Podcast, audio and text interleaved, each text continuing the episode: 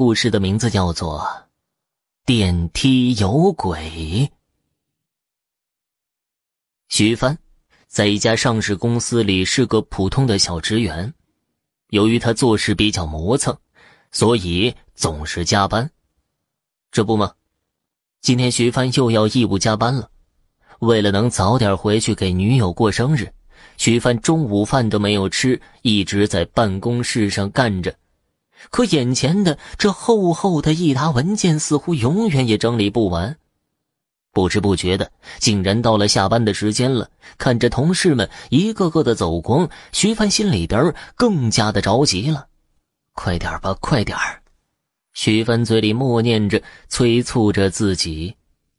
晚上，天已经渐渐黑了下来，撸起袖子看了眼手表，竟然已经十点多了。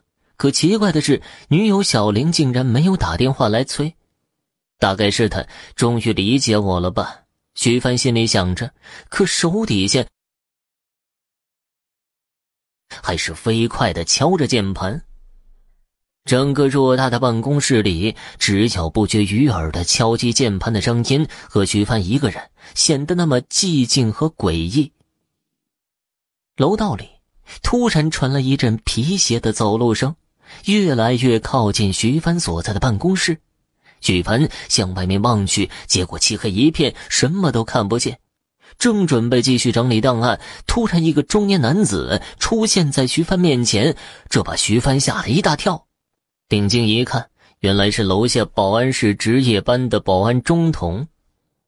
徐帆长长的出了口气，这大半夜的人吓人，吓死人。更何况现在整栋大楼只有自己一个人，徐帆平定了一下愤怒的情绪，压低声音说道：“你来有什么事情吗？”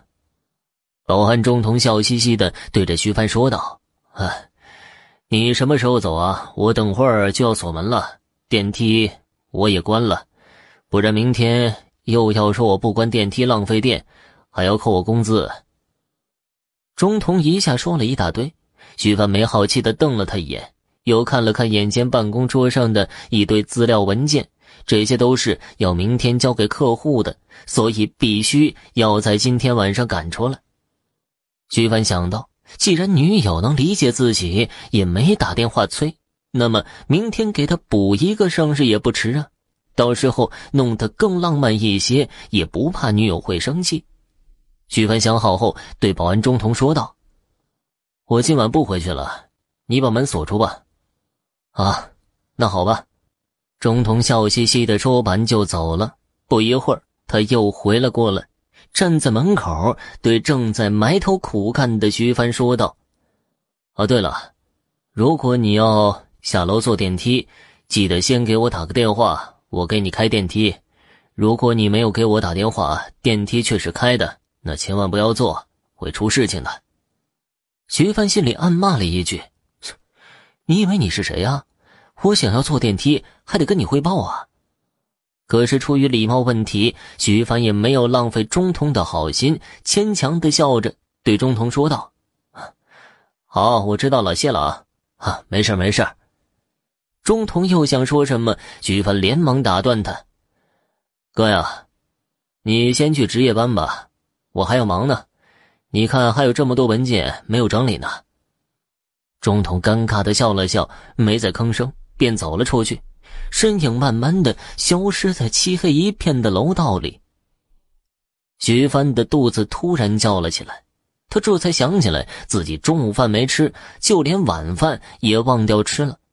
看了一眼表，已经是晚上十二点半了。四处搜寻了一下，发现整个办公室竟然没有一点点吃的。许帆把这些猪一样的同事一个个全部在心里慰问了一遍，只好接连喝了两杯可乐。徐帆靠在椅子上小憩了一会儿，睁开眼睛，肚子已经饿得受不了了，便打算去楼下二十四小时营业的超市买点吃的。徐帆把文档存好，听说楼道的声控灯好像坏了，便把手机掏了出来，打开了闪光灯照亮。徐帆这才发现，手机原来没有一点信号，可是这办公楼处于市中心，手机信号平时都是满格的，今天怎么会突然一点都没有了呢？看来不是女友没有催他，而是他的手机刚才就一直打不通。徐帆不由得心中产生了一点愧疚。走到楼道，手机还是没有信号。徐帆看到电梯的确是关着的，突然想起了保安的话。可是手机现在没信号，怎么给保安打电话？难道要自己从十楼爬楼梯下去吗？徐帆想到这儿，本来就因为加班心情不好，便狠狠地把电梯的开门键按了几下。没想到电梯突然一下自己开了，所有按键也都亮了起来，不过却变成了幽绿色。徐帆想起了保安的话，犹豫了一下，他又不信这个邪，便走了进去。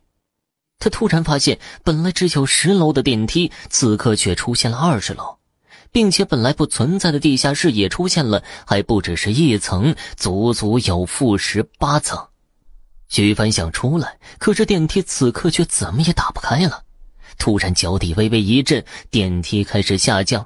徐帆连忙狠狠地按了几下到一楼的一键，不多时，电梯终于到了一楼，但是却没有停下来。停下！快停下！徐帆突然惊慌失措的叫起来，两只手狠狠的按着一键，可电梯却还在不停的下降。突然，一声沉闷的响声响起，好像是什么东西坠地一般。徐帆的惨叫声也跟着响起，接着就是一片寂静。楼下的保安钟童正在睡觉，嘴角不自觉的露出了诡异的微笑。第二天，警察来了。经过法医和众警察的辛苦调查，终于证实电梯是在降落到九楼的时候突然坠落，许帆也是被活活摔死的。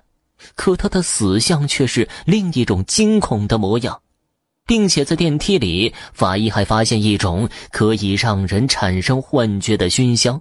最终，警方落实这是一起谋杀案，而主谋就是钟彤。原来，钟童一直爱慕徐帆的女友小玲，可是小玲却很爱徐帆，对他没有任何兴趣。